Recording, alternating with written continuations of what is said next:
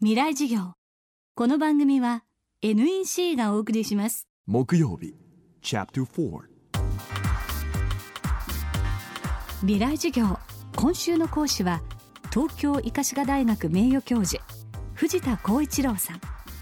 寄生虫学感染免疫学などが専門で免疫と伝染病研究の第一人者です。藤田さんは先日脳はバカ腸は賢いという著書を発表。人間の腸の持つ優れた機能とそれが心と体の健康に与える影響を分かりやすく解説されています。未来授業4時間目。テーマは解凍エンジンとミトコンドリアエンジン腸が一番困ってるのがねやっぱり私たちが作った文明社会ですよ。文明社会が活性酸素をいっぱい出してるんですよね。で活性酸素はもう腸を非常にいじめるわけですよ。だから活性酸素を抑えるものを腸に食べさせるんです。それが野菜とか豆類穀類フィトケミカルです。それを食べてると現代社会の活性酸素を消すわけですね。それから添加物が入った防腐剤が入ったものを食べても活性酸素が出るからそれを抑えるのが野菜豆類そういったものですね。もう一つですね私たちは解凍エンジンとミトコンドリアエンジンと2つで動いてるんですけど解凍エンジンっていうのは糖をエンジンに回してエネルギーにしてるんですよ。ミトコンドリアエンジンは酸素を入れてエネルギー作ってるんですけど解凍エンジンっていうのは糖糖だけです。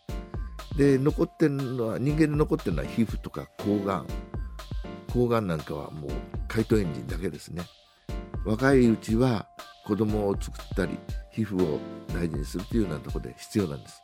だから人間っていうのは50ぐらいで本当は死んじゃうんですね。生物は子供を残さなか残さなくなったらみんな死んでるんです。鮭も卵産んだ途端に死んじゃうという。だから人間は50までは解凍エンジンとミトコンドリアエンジンが、まあ、動くんですけど50以上生きるためには食べ方変えなくちゃいけないんです。でそれは炭水化物をやめなくちゃいけないです。なぜかというと50過ぎても解凍エンジンを回してるとミトコンドリアエンジンがうまくいかないんです。ミトコンドリアエンジンが酸素を吸ってエネルギーを作ってますからその酸素が活性酸素なんですだから自分自身の中で活性酸素を作ってそしていろんなところをやっつけるわけですね。腸も活性酸素でやられるわけです自分作った。でミトコンドリアエンジンっていうのはミトコンドリアの中で作ってますから。でこれはもう必要なところはものすごいですね。肝臓なんかものすごい数のミトコンドリアなんです。それから心臓持続力なんですね。脳もそうだし腸も。ミトコンドリアエンジンの困ったところは吸った酸素がリークして活性酸素になることなんです活性酸素を生む食品はなるべく取らない方がいいんですよ。炭水化物食べ過ぎるとさっき言ったようにミトコンドリアが活性酸素をいっぱい出しますから。それから添加物が入った食品ですね。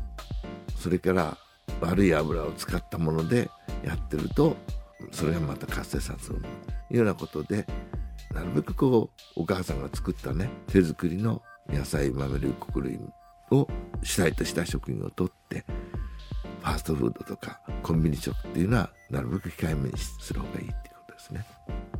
腸を整えると免疫が上がります。免疫が上がるってそれから幸せ物質が脳に行きますから体も脳もハッピーになるということです未来授業。今週は東京医科歯科大学名誉教授藤田光一郎さんの講義をお送りしました。藤田光一郎さんの著書脳はバカ腸は賢いは産後社から出版されています。興味のある方チェックしてみてください。この番組はポッドキャストでも配信中です。過去のバックナンバーもまとめて聞くことができます。アクセスは東京 FM のトップページからどうぞ。未来授業来週はレイチェル・カーソン日本協会理事長上藤恵子さんの講義をお送りします。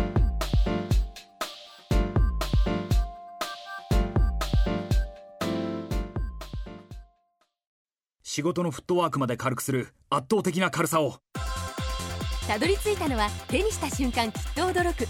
約 875g の13.3型ウルトラブック。バーサプロウルトラライトタイプ VG 劇的な軽さをあなたに。